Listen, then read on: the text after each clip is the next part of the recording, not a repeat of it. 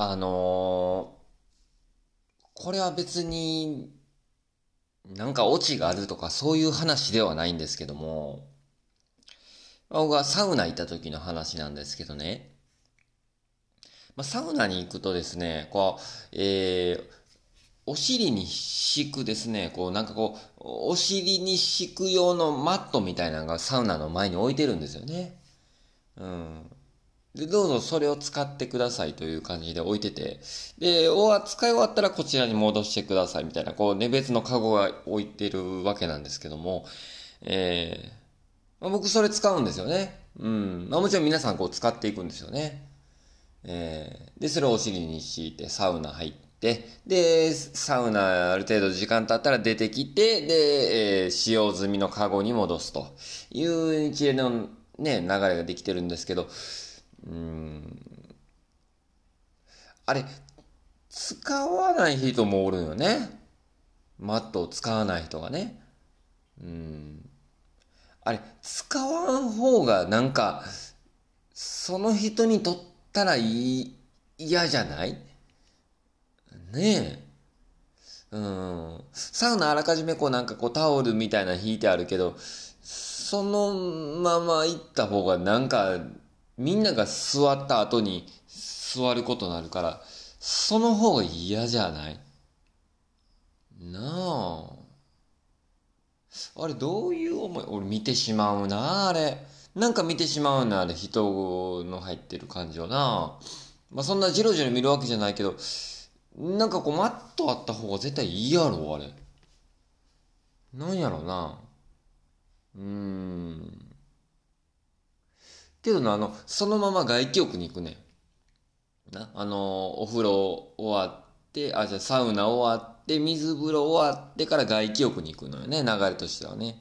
で、外気浴でこう、あの、外に、露天風呂のところにこう、あの、ベンチシートみたいなのが置かれてて、そこでこう、横になって休憩ができんのよね。えー、で、そこで休憩するときには、その人たちはこう、マット使わなかった人たちはこう、そうベンチシートに、こう、寝る前にお湯をかけんねんな。なんかこう、バーっとお湯をかけんねん。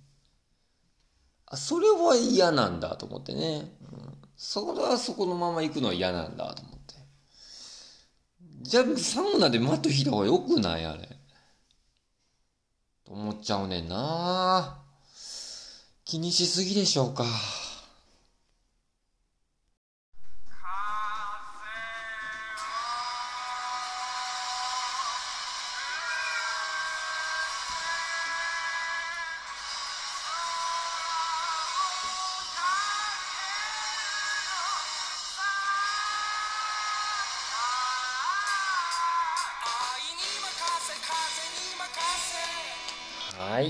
おはようございます。改めまして、猫とコーヒーとまるまる本日も始まりましたね。よろしくお願いします。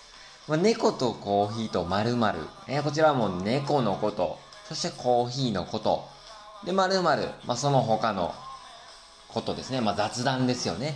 ええーまあ、これをね、だらだら喋っていくという番組でございます。どうぞよろしくお願いします。猫丸のターボーイと申します。よろしくお願いします。ねえ、気にならん？みんなあれ。うん、みんな引いたんやのにな、お尻にな、あれな。うん、その方がね、なんかこう、みんなが座ってるとこに座るよりも、こう、一旦こう、マットを引いた方が絶対いいと思うね。うん。けどあの気になるんかな？その人も。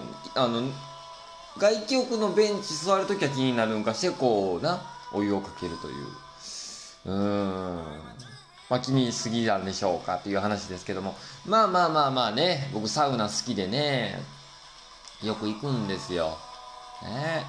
さっぱりしますよ皆さんね。えー、よかったらまたねサウナ行きましょう。すっきりしますから。ちょっと最近ね、曇り空も多いじゃないですか。なんとなく曇り空、曇りがちな日、雨の日とかが続くとですね、すっきりしないでしょう。そういう時ほどね、サウナいいよ。うん、頭からすっきりしますから。ねえ、言うておりますけども。まあ本日もどうぞね、よろしくお願いします。まあ猫のことね、猫のことについては僕はあの、あの、飼ってるね、一緒に暮らしてる、猫のトムというね、猫がいますけども、このトムがですね、昨日ね、僕もあの、寝ている時はね、今日朝までしっかり寝てくれたんですけども、あのー、僕ね、昨日夜ベッドに入って寝てる時に、あのー、起こしてくる時もあるんですよ。で、昨日ね、あのー、まあ、大体僕がベッドに入ったら上に乗ってくるっていう流れができてるんですけども、トムがね。で、こうベッドに入って上に乗ってきたんですよ、昨日も。で、頭の方、顔の方に来てね、僕のね。顔の方に来て、まだなんか遊び足らなかったのか、おい、おいと、訴えてくるわけですよ。おいつって泣いて。うーん、まあけど眠たかったし、寝たかったしね、僕も。ちょっと、ちょっとまあ無視してたんですよ。ならね、顔の方にね、顔面にちょっと手を乗っけてきて、僕の鼻の元、鼻のあたりやね、ちょうどこうあの、メガネをかけて、あの、メガネのあるやん、あの、ちょっとこう支える部分。あれが鼻に乗るところ、あのあたりにね、あの、鼻のあたりにですね、僕の、えー、肉球、トムの肉球をペタッと乗っけてきてですね、まあ、それでもええや。無視しとこうと思ったんですよ。ある程度トムの体重はかかってますけども、まあええや。いけるとこまで無視しようと思って。じっとしてたんですよ。それでも無視してる前からトムも次の段階に行きまして、おいつと、行くぞと。お前無視すんやったら行くぞと言うてるんですよね。ますけどそれでもじっとしてましたよ、僕。ほんならゆっくりまたですね、ゆっくり爪をぐーっと差してきたわけで、いいたーって。それにはさすがに俺も起きると思って。ねえ、結構刺さったんよ。猫のね、爪ってね、あの、ちょっとこう、カーブかかってるの分かる？こう、なんか返しがかかってるというか、釣り針のように。ね。で、それでぐっさ刺さった前から、痛ってなって動いたんやけど、すぐに抜けへんのよね、あれ。すって抜けへん。うん。すって抜けへんって、ちょ、ちょっと皮膚に引っかかってピタって抜けて、うん。あ、これ結構いったぞーと思ったら、結構いったぞーと思って。ほんなら、鏡見たらね、ちょっともうしゃあない起きて鏡見に行ったら、血出てましたわ、もう。顔面血出てましたわ。ねある程度のことはしゃあないよ。けど顔面血出たらちょっとショックね。うん。手とか腕とかじゃないね。足とかじゃない。顔面血出たらちょっとショック、俺も。え？もう、しゃあないね。けど何も持ってないね、テープとかうち。テープとかない。もう一応ちょっとこう水でさっと流してですね。えー、もうしゃあないかと思って。で、朝起きてね、顔見たらね、かさぶたになってましてね、うん、ポロって取れ、ちょっとこう触ったらポロって取れたんですよ。取れたとこからまた血出てきました、もう。止まってへん。完全に。なあ、あれ結構深く刺さってたよなと思ってます。ねえ。猫あるあるでしょうか、これは。これは猫飼ってる人あるあるなんでしょうか。ともはね、なんかちょっとそういうところ、もう飼い主を飼い主と思っていないところがあるね、あるんですよね。あー、この結構ね、上下関係とかじゃないねん、もう。主従関係ができてるとか、そんじゃ、そんなんじゃないのよ。うん、対等、もしくは下に見とる、俺のこと。なあ。まあ、ええけど、ね。まあ、十分それに余るぐらい癒しをもらってるからいいんですけどね。うん、まあそういうこともありますよね。いやー、というわけで本日もね、猫とコーヒーとまるまる。まああの、えー、こうやってね、だらだら何も決めずに最初の方喋ったりするんですけど、まあ特に僕はあの猫と暮らしてる上でね、やっぱ気になるのはですね、家なんですよね。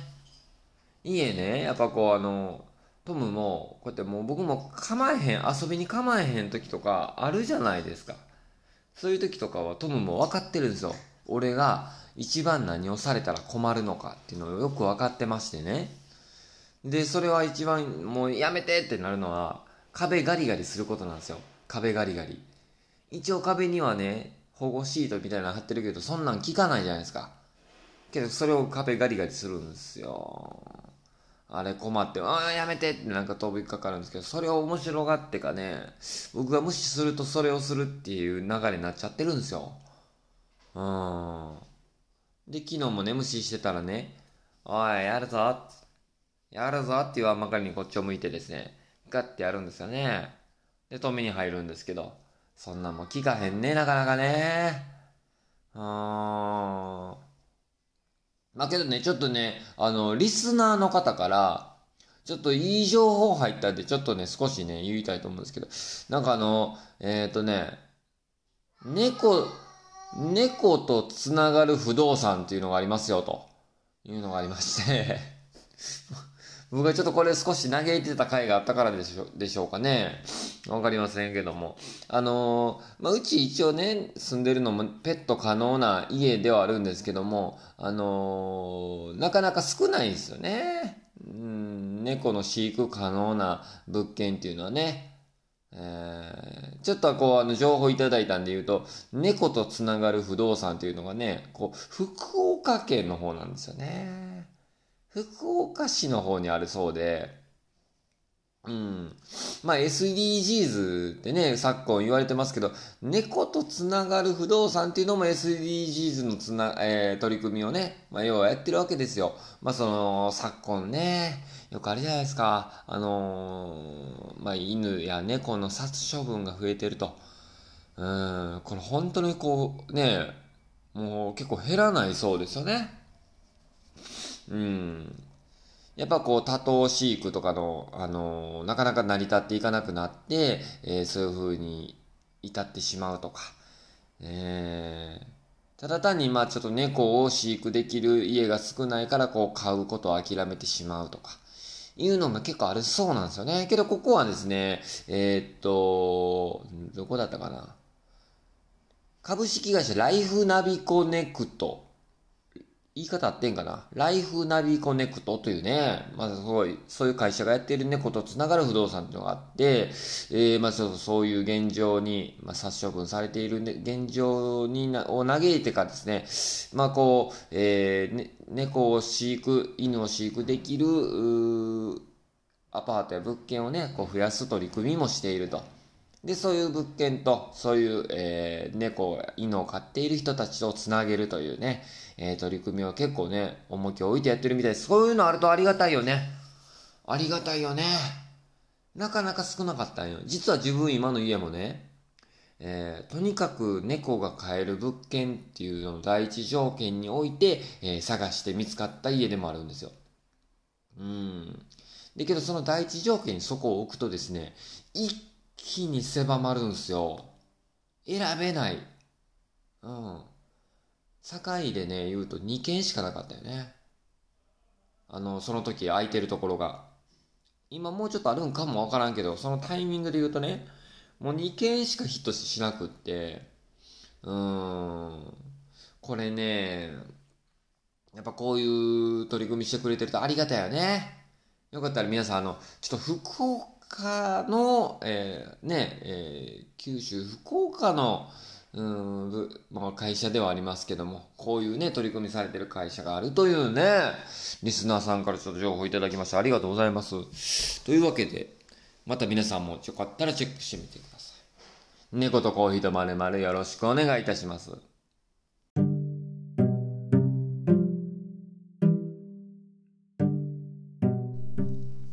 ここからは、お便りのコーナーです。ありがとうございます。はい。お便りいただきました。ありがとうございます。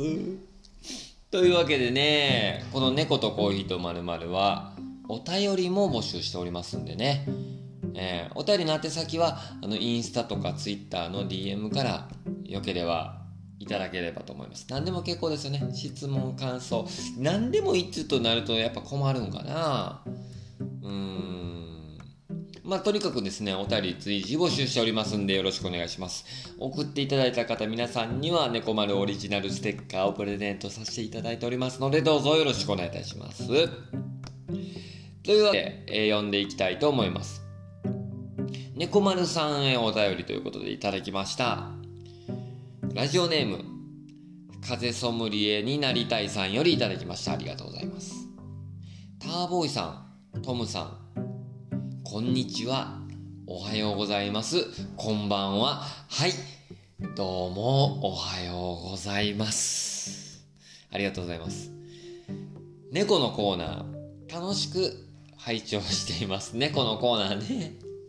猫のコーナーちょっと怖くないですか？というね、怖いというね、声もいただいたりしますけども、ありがとうございます。ただただ、えー、僕がトムと戯れる3分間のコーナーね、あれ怖いよな。ありがとうございます。楽しく拝聴していただいてたらありがたいですね。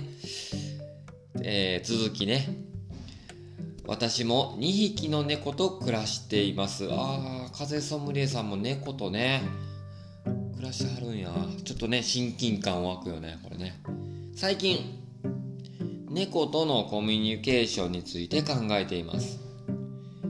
お姉ちゃん猫の方はたまにママと呼ぶし名前を呼んだりご飯よと言えば返事するのでそろそろ日本語を話し始めると思います。弟猫の方は最近になり目を見ながらにゃにゃと短く何か言ってくるのですが、まだ何を言いたいのか分かってあげられません。猫の方が日本語を話してくれたらありがたいのですが、それだと男性不公平なのかと思い、私も猫語を話してみたいと思っています。ターボイさんは猫語を使えますか？もしわかる猫語があったら教えてください。よろしくお願いします。ということでいただきました。ありがとうございます。ありがとうございます。あのー、風ソムリエさん、大いにわかります。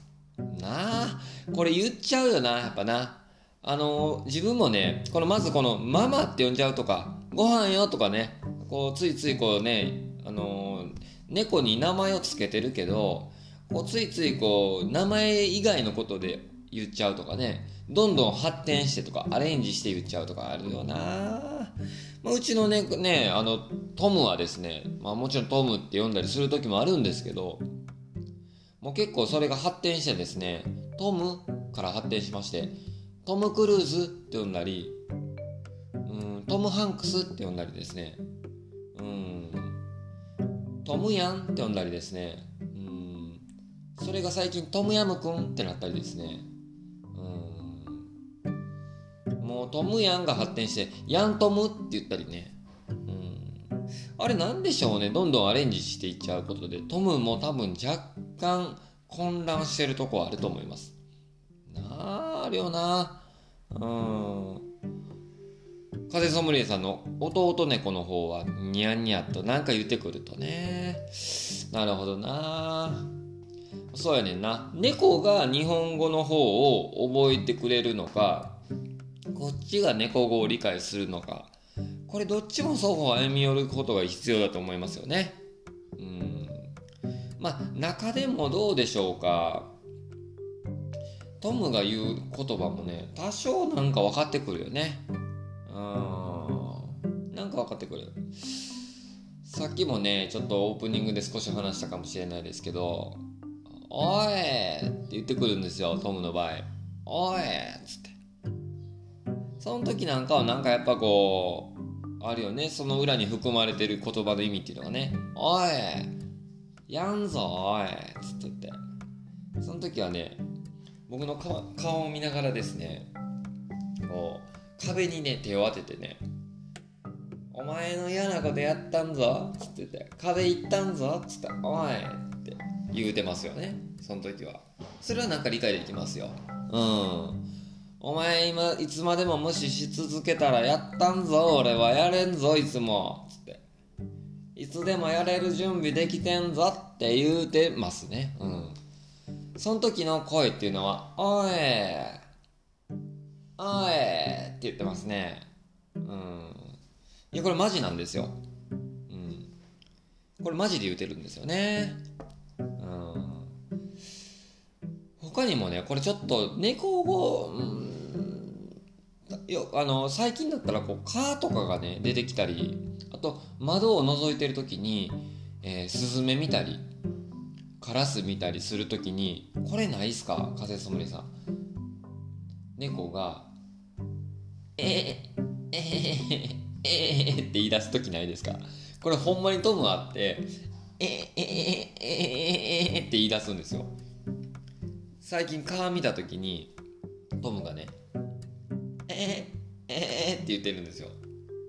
川見た時に。で捕まえ出したりするんですよ。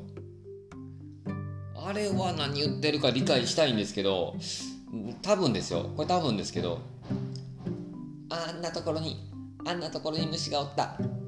あんなところに虫がおる。捕まえたい捕まえたい捕まえたいよって言ってるんちゃうかなと思ってるんです。なあ。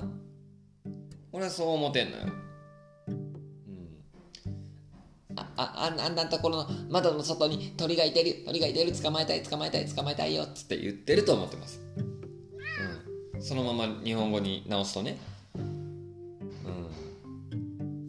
ん、猫の鳴き方としては「ええええええええって言ってますけどねこれマジなんようんだからこれ猫に使う場合としてはちょっとまたね意味合い変わってくると思いますけどまあこう双方理解し合うんであればなかなかこうどっちかね猫は日本語を理解してもらうようにこう寄ってきてほしいし猫語を理解するためはこっちからちょっとねあのどういうことを言ってるのかっていうこうね歩み寄ることが必要だと思うし難しいなあこれな。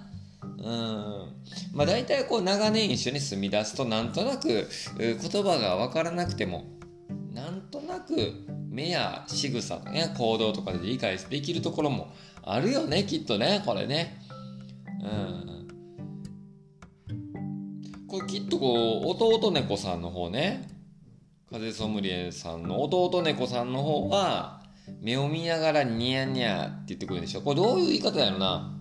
ニヤニヤって言ってんのかニャニャって言ってんのかそれにもよるしな。うん。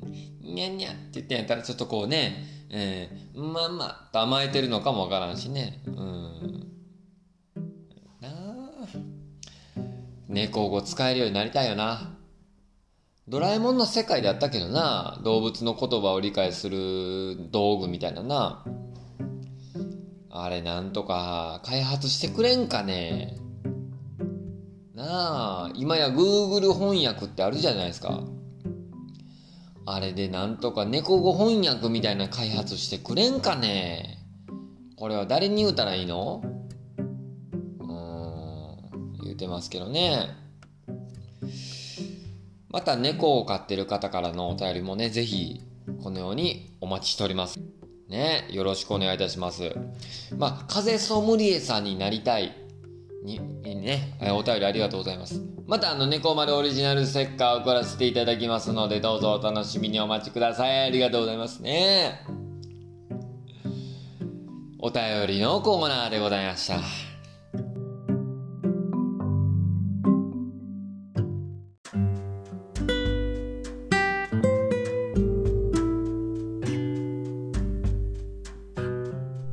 というわけでね、お便りありがとうございました。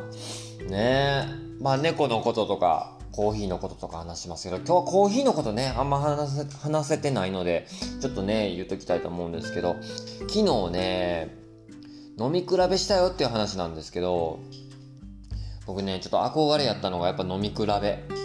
飲み比べに憧れるってちょっとおかしいけど、あのー、要はですね、まあ、いろんなコーヒーを飲んではいるんですけど、同時に飲むっていうことあんまりないんですよ。同時にっていう、あれやよ。同時に一緒に口に入れるっていうことじゃなくって、その、まあね、どういう味が違う、違いがあるのかっていうね、飲み比べをしたかったんですよ。それにはね、やっぱりこう、コーヒーを知っていく上で、こう、ドリッパー、例えばドリッパーの違いとか、温度帯による違いとか、えー、まあ、ほんまにこうね、様々、こうあの、引き目による違いとか、焙煎による違いとか、いろいろあるじゃないですか。できれば条件を整えて同じように入れたかったので、えー、同じサーバー、同じドリッパー、同じペーパーをね、あのー、2セット買いましてスケールも2つありますスケールももう1つ買って同じように同時進行でハンドドリップをしてで飲むっていうことをやってみたかったんですよね。うん。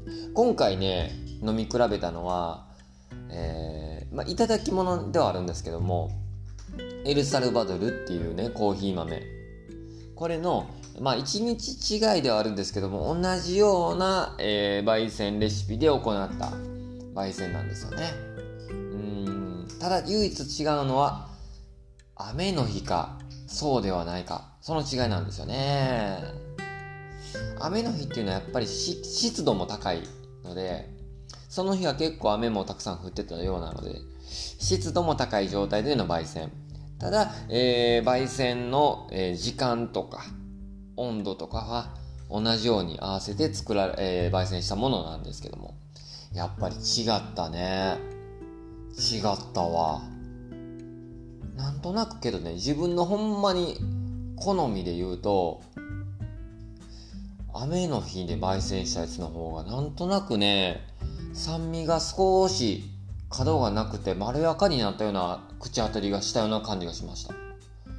これはほんまに好き好み、まあ、好き嫌いというか好みの問題にはなると思うのでいやそうじゃない方が好きっていう人もおると思うんですけどうんそう感じましたね。えー、昨日の収穫はですねまあその味の違い分かったなっていうのも一つ収穫なんですけども同時進行で2つのハンドドリップをするっていう難しさこれはちょっと難しかったですね。